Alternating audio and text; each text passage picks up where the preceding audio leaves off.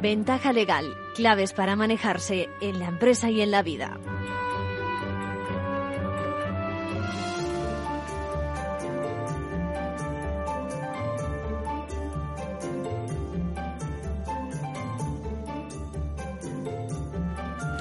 Muy buenas, bienvenidos a una nueva edición de Ventaja Legal, ya en pleno verano, con los rigores del calor encima. Recogemos el testigo de, una pregunta que nos hace un seguidor, Juan José, que viene, viene a prevenir. Él quiere que nuestros oyentes eh, conozcan las sanciones que ha recibido precisamente por trasladar su domicilio a una finca, a un sitio donde ha abierto un pozo y donde ha ampliado la construcción. Bueno, también decirles que ya tenemos una nueva ley que promueve el trato igualitario y la no discriminación. Y vamos a llamar a Carlos Yuk, nuestro corredor de seguros de referencia, muy sensibilizado con las injusticias que a veces se producen en el sector asegurador. Le vamos a preguntar sobre un aspecto muy concreto, la exclusión de clientes con antecedentes o determinadas enfermedades. También contaremos con la actualidad de la abogacía, de la mano de los profesionales de la abogacía, cerraremos el programa con una última de esas, si me permiten, lecciones sobre la economía de la pareja en situaciones de crisis, con ruptura, que nos lleva a la liquidación y que viene a ser el reparto económico de lo que tiene la pareja. Y he dicho lecciones y alguno va a decir, pues vaya tostón, ¿no? Bueno, pero cuidado que lo que de lo que vamos a hablar, de forma sencilla, cualquiera nos va a comprender, no se preocupen, es de escenas de escenas muy corrientes hoy día. Fíjense, liquidaciones de sociedades de con pérdidas. A veces incluso solo con pequeñas cantidades. Nos preguntamos qué ocurre con esas liquidaciones cuando hay pérdidas. Y también para el que esté vinculado al mundo de los negocios, cómo actúa el juego de sociedades de uno de los cónyuges, eh, tanto el que se convierte, ese negocio, que se convierte en un buen negocio y se amplía y crece, como el que apenas supone un medio de subsistencia. Hablaremos también de lo que es levantar el velo en ese entorno y qué me dicen de una propiedad de uno de los cónyuges a donde se van a vivir, pero que cuando se produce la liquidación, se ha hecho una gran reforma a cargo de la sociedad de gananciales. ¿Habrá que hacer luego un ajuste? Bueno, son muchas las preguntas que nos hacemos, seguiremos con ello más adelante y todo de la mano del magistrado Ángel Luis Campo Izquierdo, magistrado de la Audiencia Provincial de Madrid y de la abogada especializada en Derecho de Familia Mercedes García Vilanova.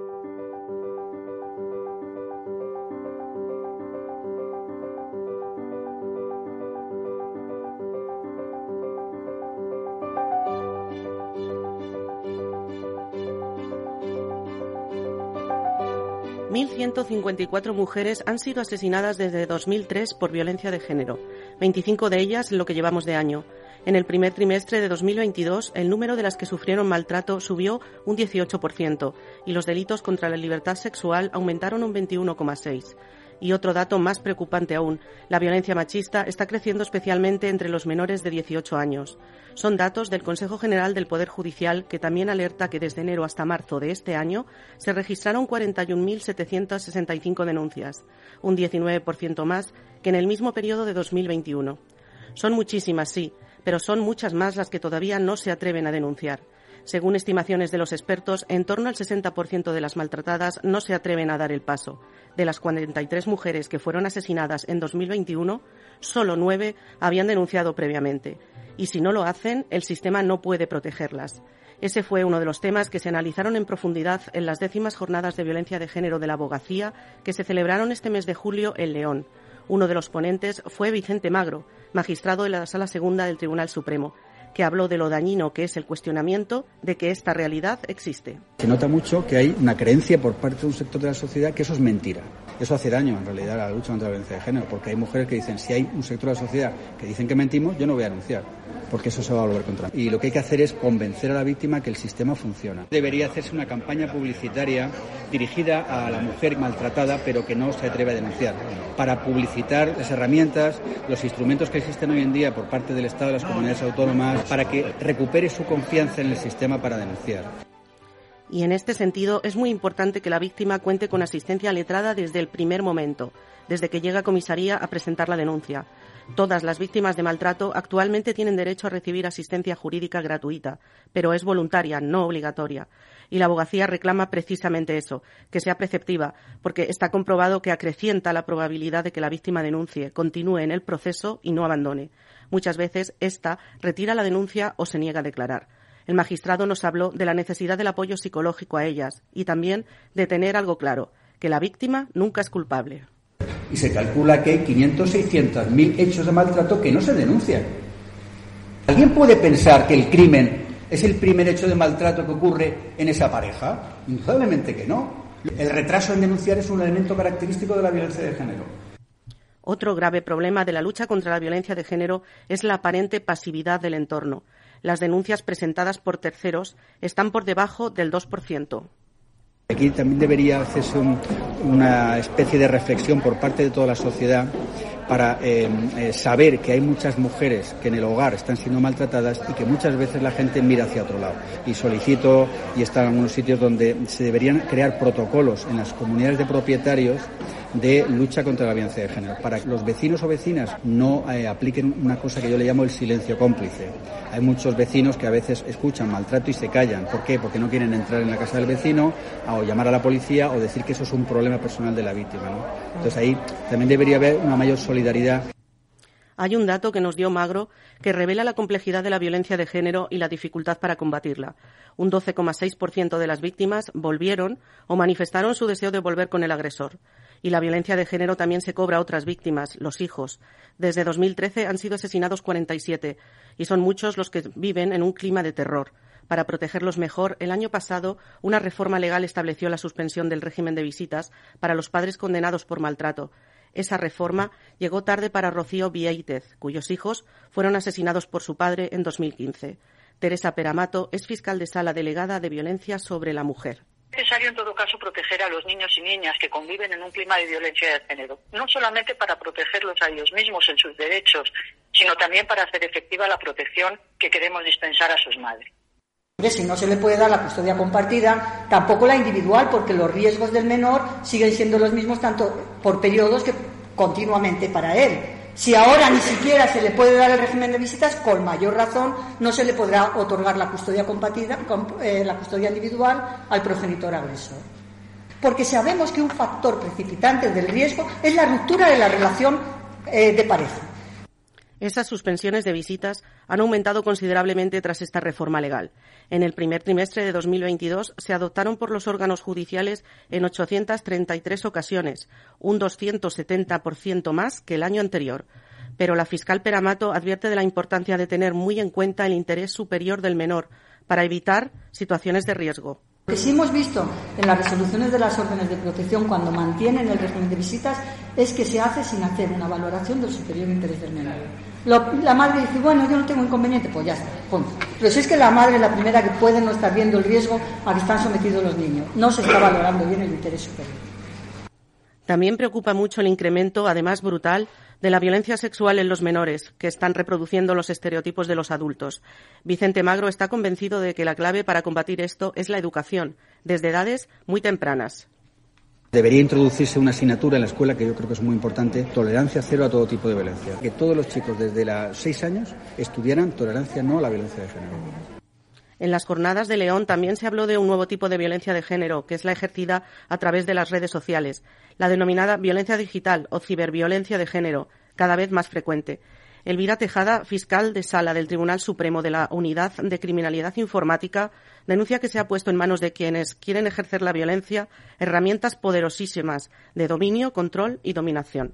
Por eso insiste en la necesidad de legislar para tipificar delitos y articular herramientas que permitan frenar esas conductas, conseguir la retirada de contenidos y castigar a los delincuentes. Hay conductas que se están produciendo y que no tenemos respuesta ahora mismo. Por ejemplo, esta. La simulación de identidad en la red. La Fiscalía lleva años peleando porque se tipifique esta figura, porque además se da mucho en el ámbito de la violencia de género. Su otra, y la menciono sin más, hay que tipificar la vigilancia y control remoto a través de la red con herramientas tecnológicas.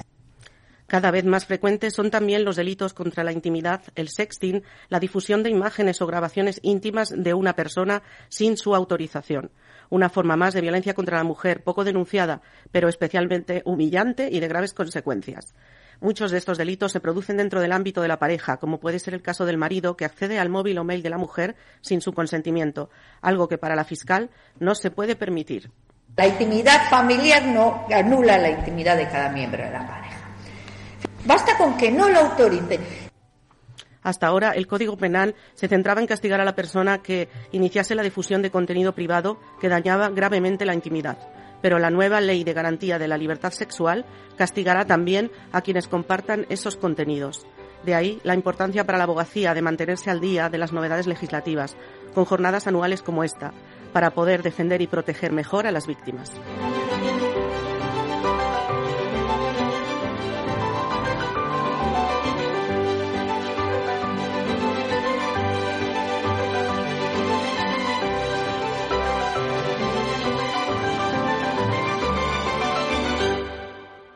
Manual de crisis. Reglas a seguir en caso de necesidad.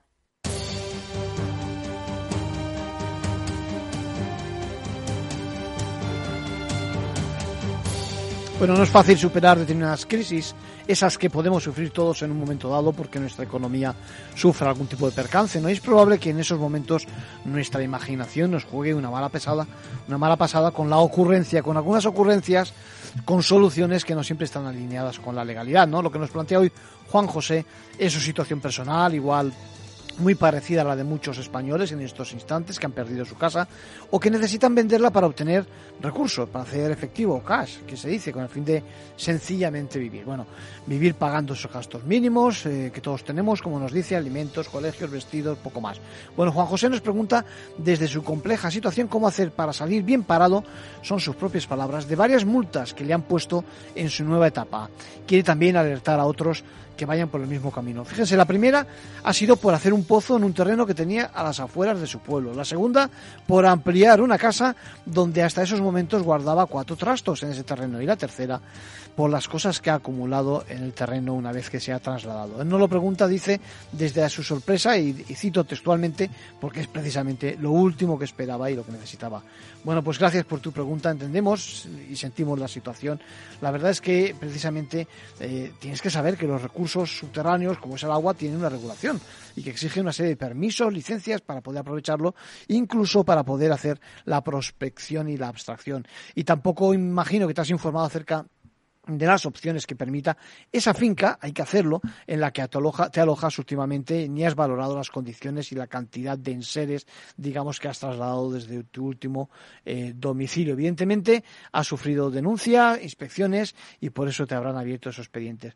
Yo en este punto, precisamente, quiero, quiero añadirte algo, fíjate, algo que hemos conocido en la última semana, y es que dada la crisis económica que nos azota, se están reproduciendo como setas las casas móviles en terrenos no habilitados para ello. Hecho, nos hacemos eco de una alerta que efectúa el Ministerio Fiscal sobre el incremento de los últimos años de la oferta inmobiliaria de casas móviles listas para instalar en cualquier espacio abierto bajo un supuesto, abro comillas, vacío legal, cierro comillas. Esto es importante, tienes que comprobar eso del vacío legal, que en muchos casos no existe como tal, lo que se traduce en que las viviendas prefabricadas están sujetas a licencias urbanísticas de obras y a posterior control. Así que mucho ojo con esas ideas maravillosas que incluirán, por cierto, las denominadas roulots o caravanas y en general cualquier formato prefabricado porque en todo caso requieren del permiso correspondiente al estilo de cualquier vivienda clásica. Y recordar, como hace la Fiscalía de Medio Ambiente, que la vocación de permanencia de esas mm, construcciones es determinante precisamente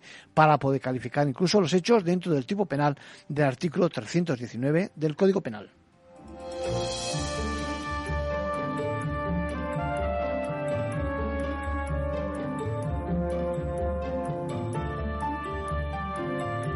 Bueno, y creo que tenemos ya al teléfono a Carlos Yuk. Carlos, ¿cómo estás?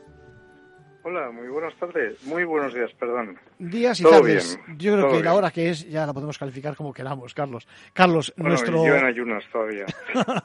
nuestro, nuestro corredor de seguros de referencia. Muy, muy sensibilizado con algunas injusticias que se producen. Y ahora que disponemos de esa nueva ley integral para la igualdad de trato y la no discriminación, yo creo que tenemos que, eh, yo qué sé, eh, difundir precisamente lo que dice alguno de sus preceptos, ¿no?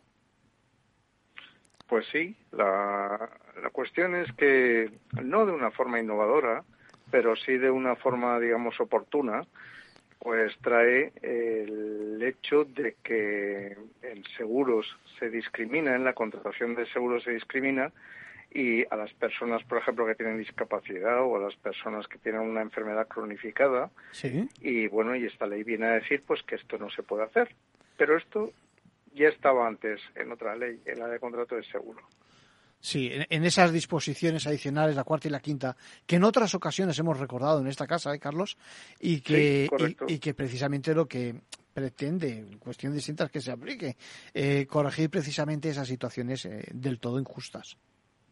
Bueno, al final, al final lo que lo que está claro es que la industria de seguro pues tiene mecanismos para mutualizar lo que serían los riesgos, para dispersar los riesgos, digamos, agravados y entonces pues debería ser capaz de, evitar la exclusión de estas personas, de las personas que sufren pues una discapacidad o de las personas pues que tienen cronificada una enfermedad y estas personas deberían poder acceder pues a la protección de sus familias, deberían poder acceder por ejemplo a la medicina privada, deberían poder acceder por ejemplo al crédito que muchas veces se les niega por no poder contar con un seguro de vida. Importantísimo.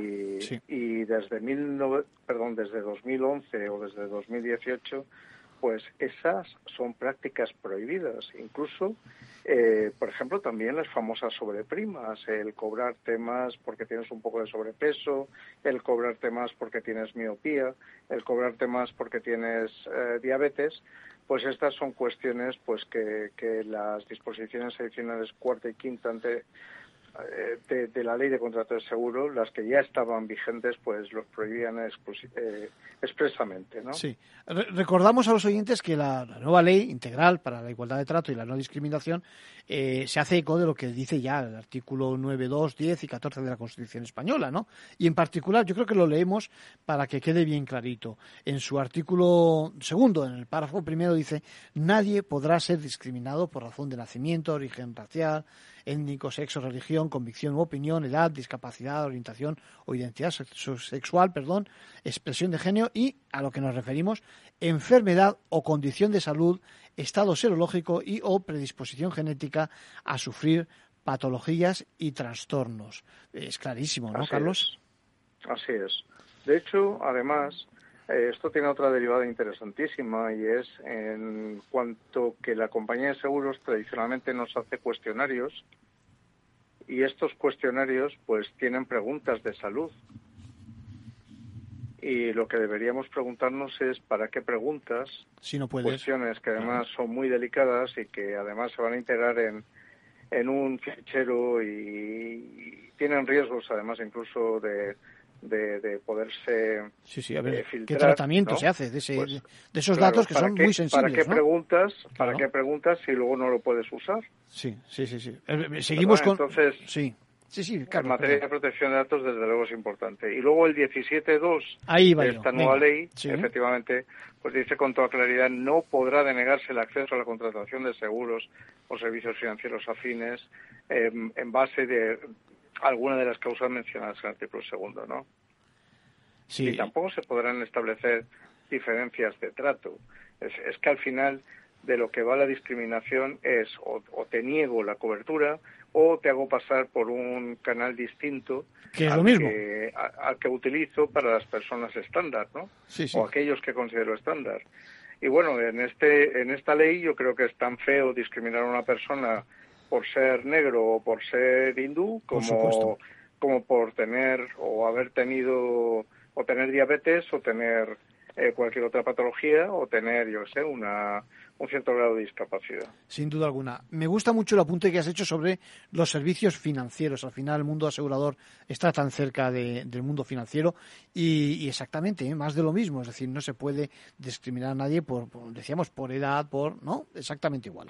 Sí, en todos los, en todos los ámbitos financieros donde la persona es la garante, con sus ingresos, por ejemplo, un préstamo para una financiación para comprarse un coche o una financiación para amueblar la casa o para hacer una reforma, o bien un préstamo hipotecario, pues es muy frecuente pues que el banco dentro de las o la financiera dentro de las garantías que requiere pues eh, también solicite garantías personales. Es decir, bueno, y si tú no puedes trabajar, eh, has quedado incapacitado, o si tú no puedes trabajar porque has fallecido y por tanto no vas a generar renta, ¿cómo recupero yo mi dinero? Entonces, pues el seguro de vida es, es un instrumento clarísimo de acceso que permite el acceso pues al crédito. Y entonces, pues yo a lo largo de los años, pues he, vivido muchas consultas en las que me están diciendo es que yo tengo, por ejemplo, VIH y no me dan dinero para el préstamo por, por el VIH porque no puedo contratar préstamo. Y al final muchas veces lo que ocurre es que se acaban falseando contratos de seguro. Sin duda. Que al final no van a dar cobertura porque se, se falsearon, es decir, Se, se, mintió y no habrá cobertura y, simplemente porque o, o se hacía ese impuesto revolucionario no había acceso al crédito. Dime.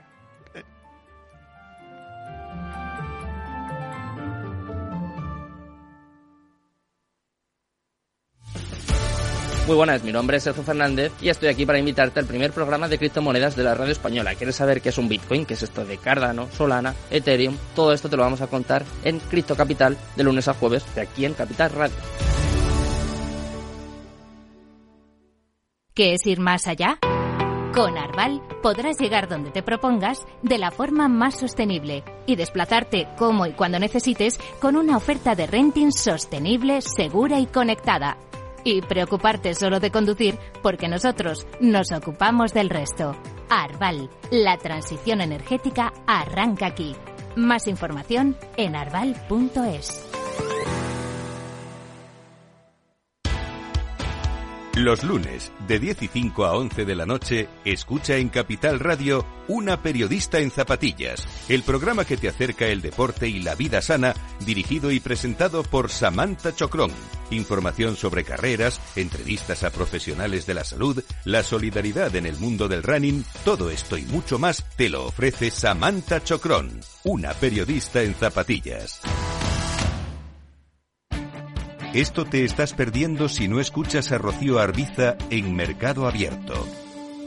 Carlos Doblado, analista de Black Bear Broker. El gran problema que tienen los activos líquidos es que juegan contra nuestras emociones. Cotizan todos los días, nos ponen muy nerviosos. Una variación de 20 y 30% en el precio de los activos no significa que esos activos hayan cambiado en calidad, es decir, pueden caer mucho y la vida sigue igual y eso hace poco confortable la renta variable cotizada en, trayectorias em, de mercados bajistas.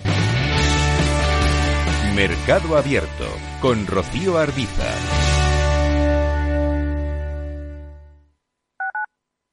Capital Radio Madrid 103.2. Nueva frecuencia, nuevo sonido.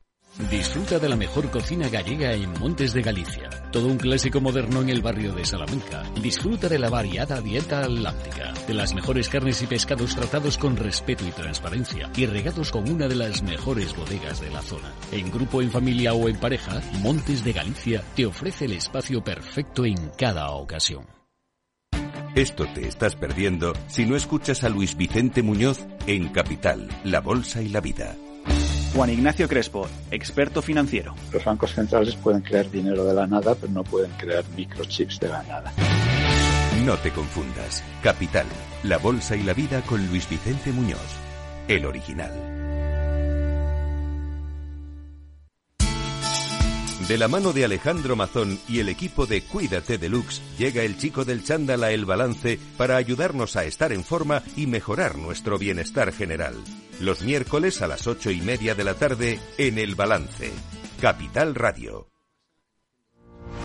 Los jueves de 3 a 3 y media en Capital Radio, Gestión del Talento, el escaparate de la formación para el empleo. Expertos formadores, agentes sociales y representantes de la Administración se dan cita en este espacio para impulsar el valor de la formación y el talento. Un espacio de Fundae, la Fundación Estatal de Formación para el Empleo, dirigido por José Joaquín Flechoso.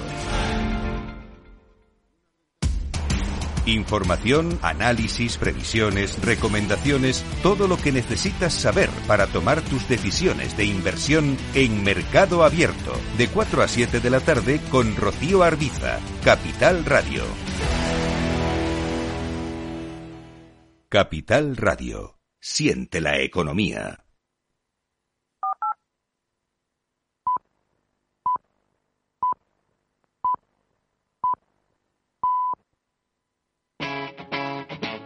Capital Radio. Ventaja legal con Arcadio García Montoro.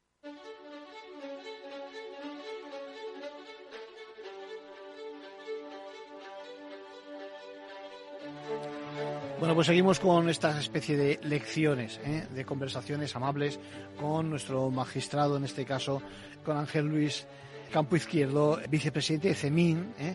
y con eh, Mercedes García Vilanova, abogada, ambos especializados en el tema de familia. Y entre las muchas preguntas están precisamente la que se hace él para empezar esta conversación amable en materia de familia.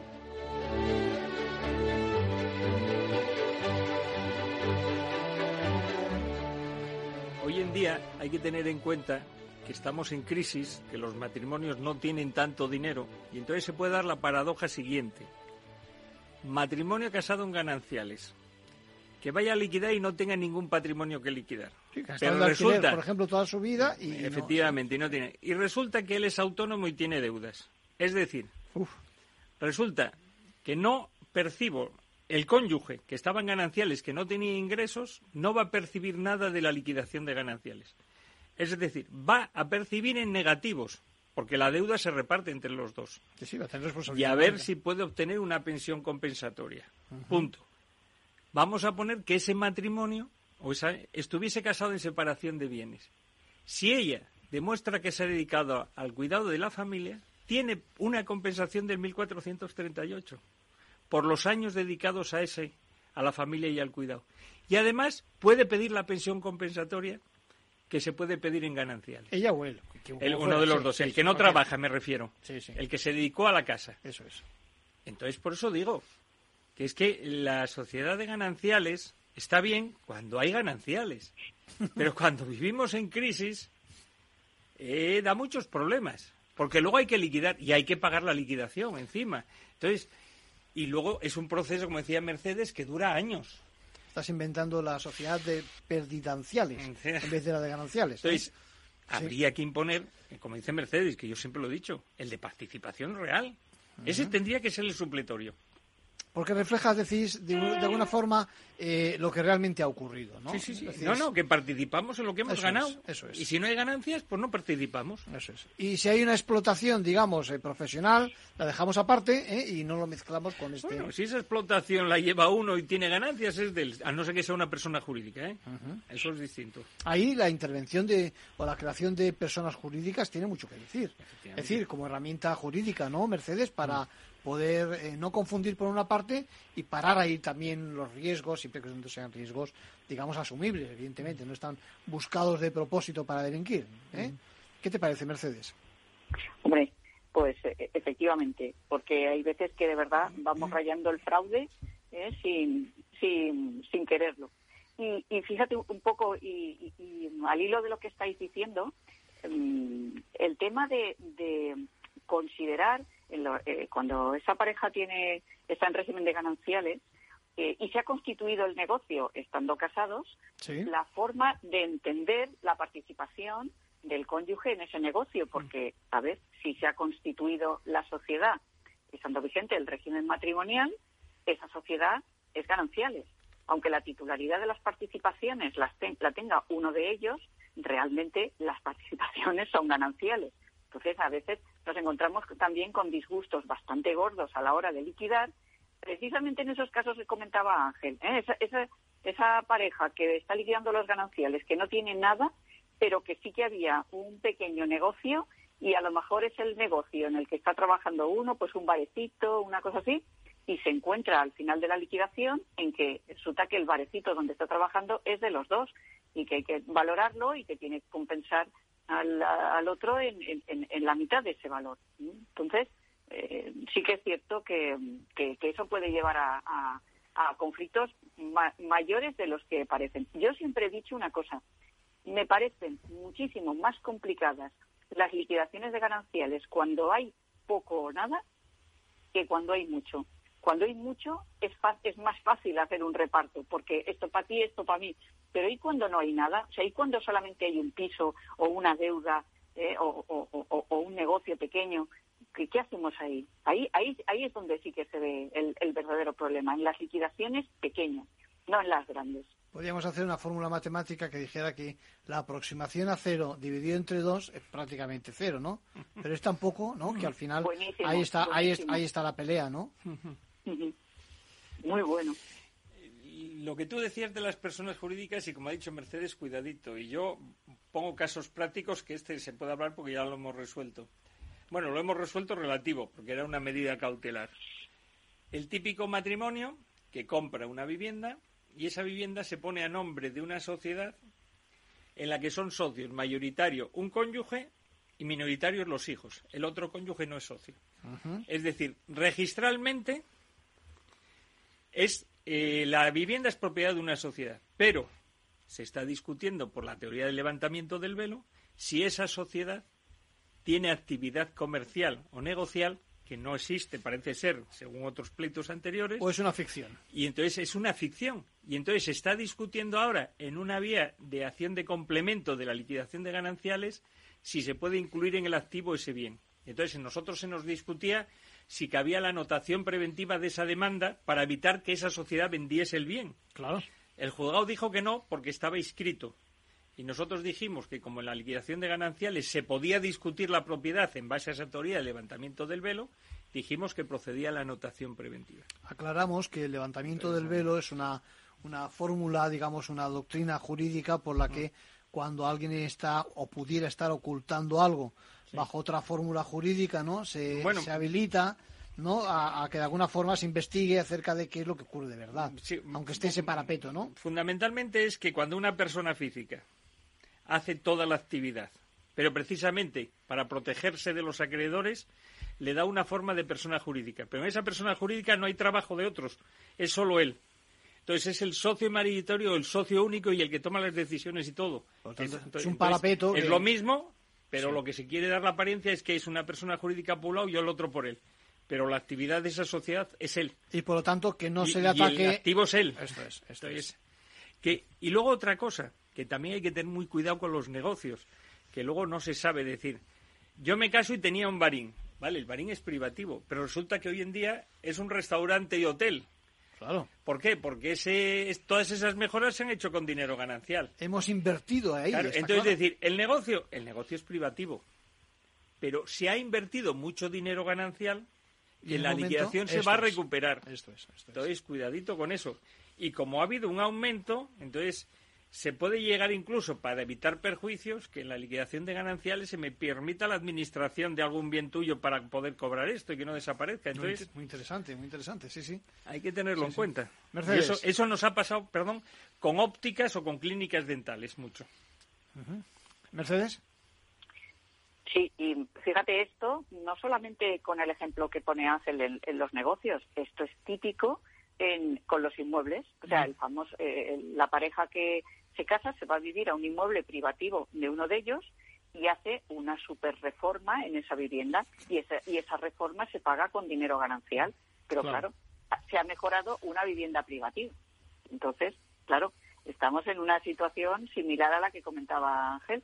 Habrá que, en el momento en que se liquide, habrá que valorar eh, toda esa, esa mejora que se ha hecho en ese, en ese inmueble privativo, porque ahí habrá un crédito, claro, a favor de, de, la sociedad de gananciales que ha, que ha invertido ese dinero en ese inmueble que es privativo. Porque fíjate, si no, qué forma, digamos, de, de fraude más sencilla frente al otro cónyuge, que claro, que, que se va pues porque la, la vivienda es privativa de, del otro y deja allí todos sus ahorros. Entonces, pues bueno, dentro de que evidentemente esto que estoy comentando, pues con todos los ajustes que, que, corresponderían, pero, pero un poco para que los oyentes entiendan la idea, ¿no? De, de cuando estamos, pues eso, mejorando eh, algo que es privativo de uno del otro, pero con dinero ganancial. Pues ese dinero hay que recuperarlo.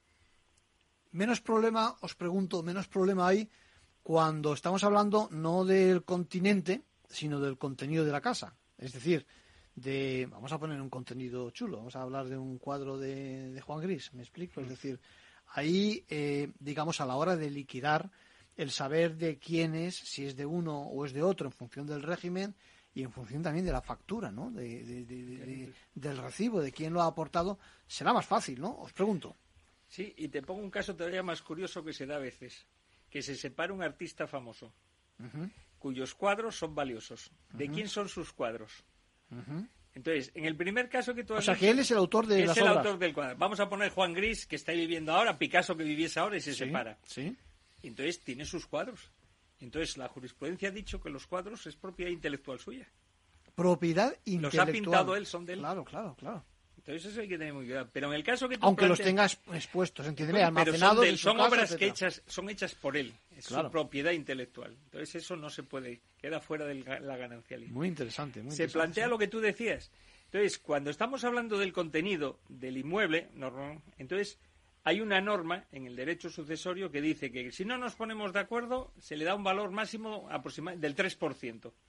Eso hay que tener mucho cuidado, que yo he visto pleitos y hemos confirmado, porque no había pruebas, y estamos diciendo el valor del ajuar, que es lo que llamamos el ajuar doméstico, sí. el 3%. Claro, si estamos hablando de 300.000 euros que vale el inmueble, o aquí en Madrid de 500.000, Sí. pues el 3% son 15.000 euros, si no me equivoco.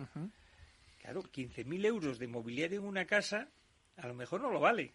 Es mucho. A lo mejor cuando lo pagas sí, pero en el Pero momento claro, en que no, se es que liquidación... el mobiliario ordinario se deteriora y, de- y se deprecia. Totalmente, sí, Entonces, si son mobiliario ordinario, hay que ir a un porcentaje, sabiendo que nos movemos entre el 0 y el 3%.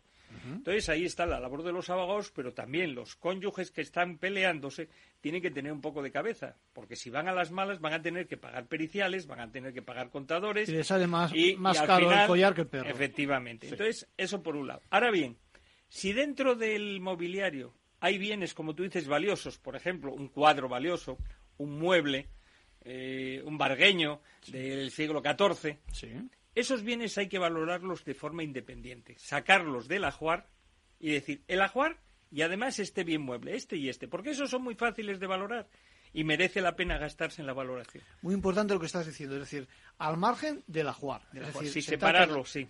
Los bienes valiosos. Los bienes muebles valiosos hay que separarlos. Como una joya. Eh, tú ten en cuenta que tienes el, Sí, sí, sí, ¿cómo sí. se llamaba esa de Liz Taylor? La había un colgante muy famoso que era la, Algu- alguna perla sí, de especial esa, que, que era sí. la mayor del mundo. Pues que la tuviese. Algún Bueno, diamante, pues, pues sí. eso no la puedes poner en el ajuar porque vale más del 3%. Evidentemente. Entonces esos bienes, sepáralos y enuméralos separadamente. Mercedes. Eh, efectivamente, o sea, lo que está explicando Ángel es así, o sea, hay que separar todos esos bienes más valiosos y luego además el tema de valorar el 3%, que es que el, el origen de, de este de este de este concepto es fiscal, Sí. mm, tiene eh, lo que se dice siempre, pues su prueba en contrario. Es decir, la- se presupone que puede valer un 3%, pero es bien fácil demostrar que no lo vale, porque con una simple tasación oficial de lo que vale el mobiliario, pues está solucionado. Y de hecho estamos hartos de ver en las liquidaciones eh, de gananciales, cuando Sí. llega el momento de las tasaciones Sí. y, y para que el contador partidor pueda hacer el cuaderno particional, que se tasan también los muebles, o sea, ese mobiliario que muchas veces no vale el 3% ni el 2%, porque además ten en cuenta que, como explicábamos antes, pueden haber pasado 20 años desde que se compraron esos muebles, 20 o 30. El, el mero uso, el mero uso, sí. Es una locura. Está claro, está claro. que, que a veces no hay que ir a una pericial. Si hay un buen reportaje fotográfico o un buen vídeo, los jueces tenemos capacidad para darles ese valor cuando vemos que es mínimo. No Sí podemos es- hacer valoraciones excesivas porque eso es perito. Pero, por ejemplo, muebles de melamina, sofás que sabes que llevan 20 años ahí, Las cosas que cocinas habrá, viejas. las cosas que Pues habrá del esas- 90% de los hogares. esas sí podemos dar nosotros y solemos dar un porcentaje más Claro. pequeño. Pero cuando no tienes fotografías, no tienes periciales, no tienes nada, tiramos al 3%. Sea bueno o malo, es lo más objetivo. Si lo hace 3%, Hacienda, lo hacemos los tribunales. El 3% en cuanto a, valoración de lo que hay. Es que lo del 3% en estos momentos eh, es una cifra que, cuidado con la cifra, y de nuevo estamos con la ironía en, en los medios de comunicación. Mercedes, eh, y hay un tema que es indiscutible, y es que eh, por ley de vida llega un momento en que uno de, los, de, los- de- de- de las partes en la pareja puede, puede fallecer, ¿no?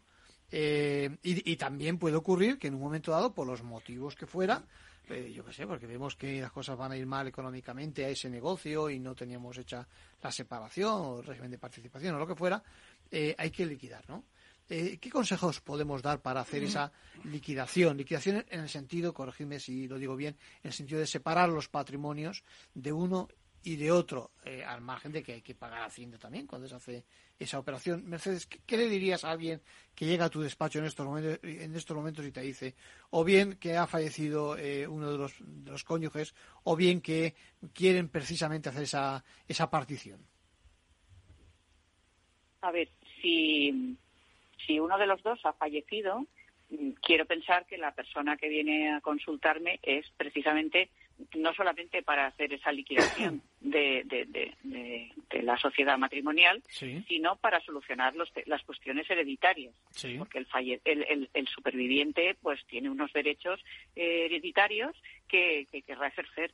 Entonces, cuando, cuando ha fallecido uno de los dos, lo lógico eh, entre personas más o menos civilizadas es que los herederos, que uno será el cónyuge y los otros serán hijos o nietos, o puede ser que sean ascendientes también, padres, pero en fin, es ponerse de acuerdo para, para hacerlo. Entonces, cuando vamos a hacer esa escritura, en primer lugar, vamos a hacer la liquidación de los gananciales, es decir, vamos a ver eh, igualmente el activo y el pasivo que tenían ese, ese matrimonio y, y vamos a empezar por hacer la división para a continuación sobre el resto, o sea, sobre la mitad que le correspondía al fallecido, ver las cuotas hereditarias. Pero efectivamente lo vamos a hacer todo en esa misma escritura.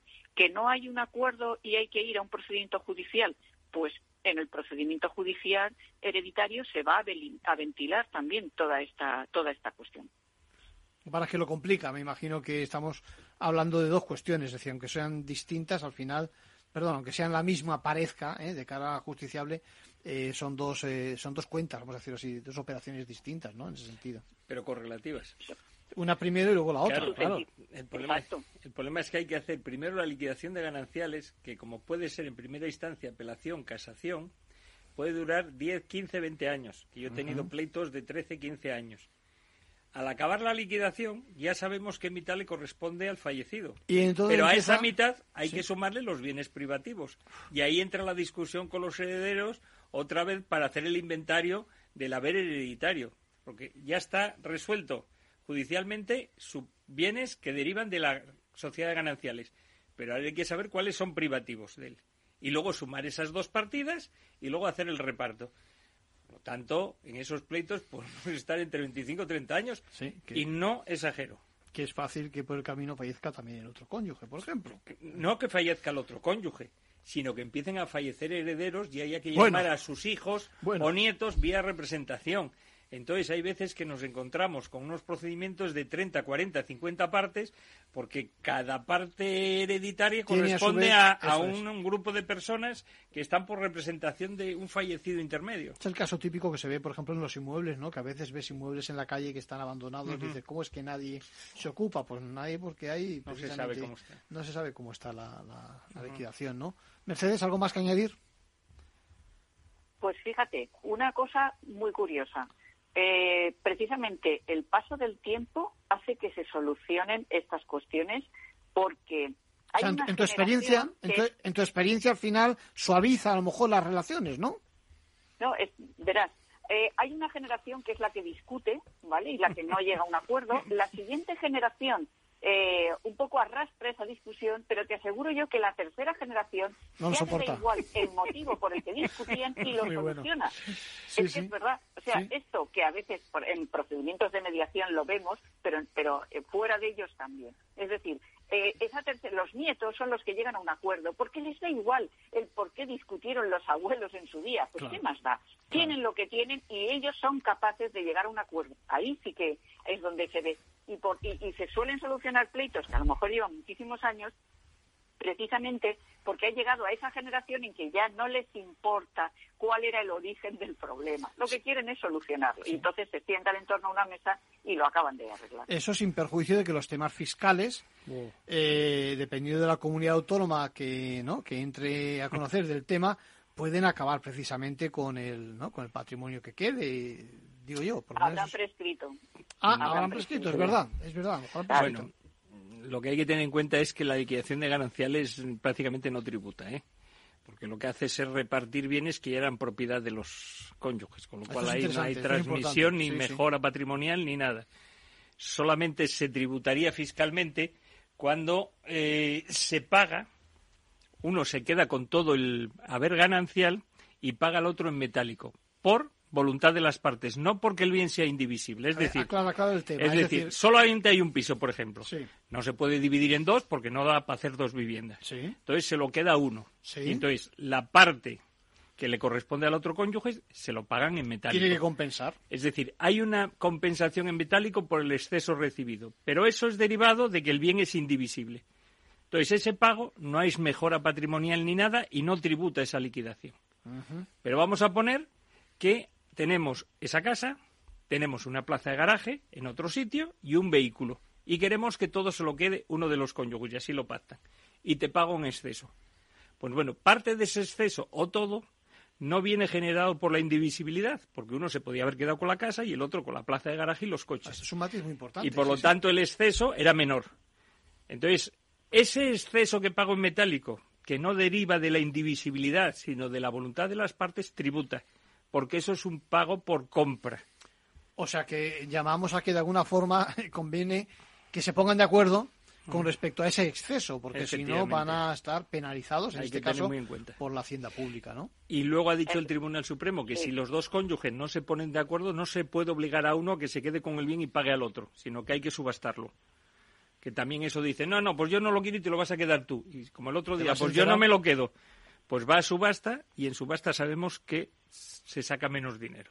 Sí, sí, te va, Entonces- pero en el fondo te vas a enterar por alguna de las partes Sí. y lo pagan los dos, ¿no? no hay que provocar subastas. No hay que provocar subasta, otro consejo. Mercedes.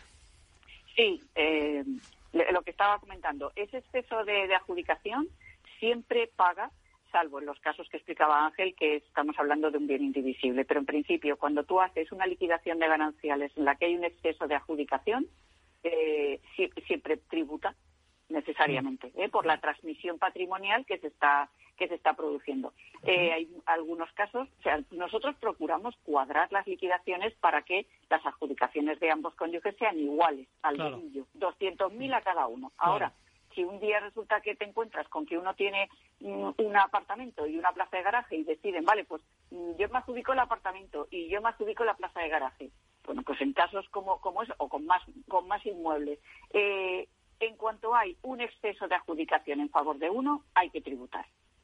Lo que estaba diciendo de que eh, de la prescripción eh, de- era referido al tema de la herencia. Esto Es muy decir, importante aclararlo, sí, sí, sí, dime. Claro, claro. O sea, vamos a ver, hay un periodo voluntario para pagar que son seis meses, ¿vale? Y, y si no pagas dentro de ese periodo voluntario de seis meses, empieza a contar un plazo de cuatro años, a partir del cual, cuando acaba, ya ha prescrito el pago y, por lo tanto, cuando vas a tributar, no tienes que tributar porque, porque ha prescrito, ha pasado el tiempo eh, que, que- que prevé la, la ley para, para obligar al pago, que el pago, ya os digo, la- el- del periodo voluntario era esos seis meses, que, pues bueno, pues si a alguien le interesa el dato, se puede pedir una prórroga y esa prórroga se puede prolongar hasta un año más para, para presentar esa, esa liquidación. Lo que sucede, Ojo. Mercedes, es que mientras tanto, entre esos seis meses y los cuatro años, Hacienda te puede sacar los colores, ¿no? Te puede decir, ojo, que usted no Claro, tributó, claro, ¿no? si Pregunto. pillan, por eso digo, es el periodo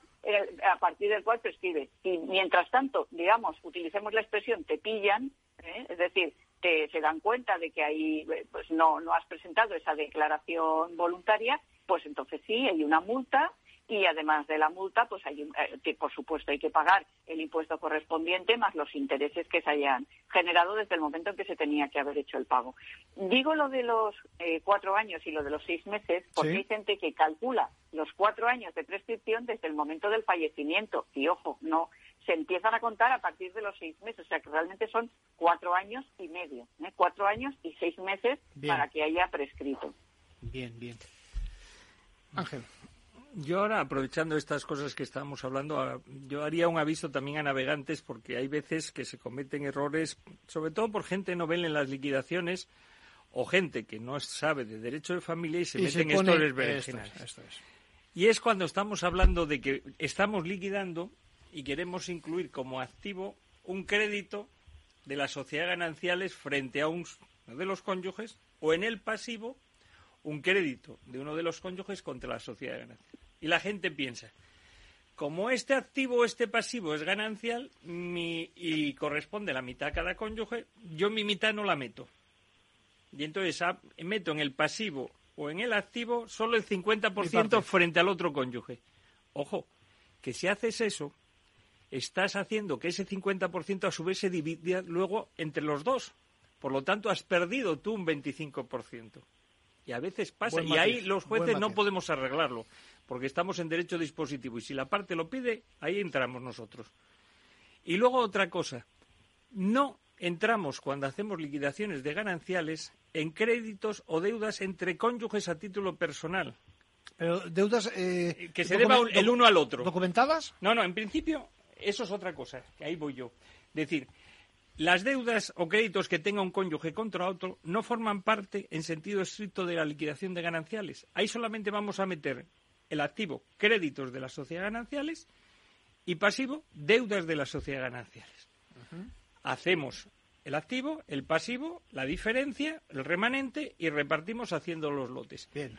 Una vez que tenemos los lotes es cuando sí entra a jugar las deudas existentes entre cónyuges que no se discutan que no se discuta que, no sea discutible. o que estén o sea que, si hay una sentencia si uno lo reconoce o hay una sentencia reconociendo y entonces el acreedor sí puede decir oye antes de entregarle el lote me va a pagar esa deuda que tiene contra mí con cargo ese lote.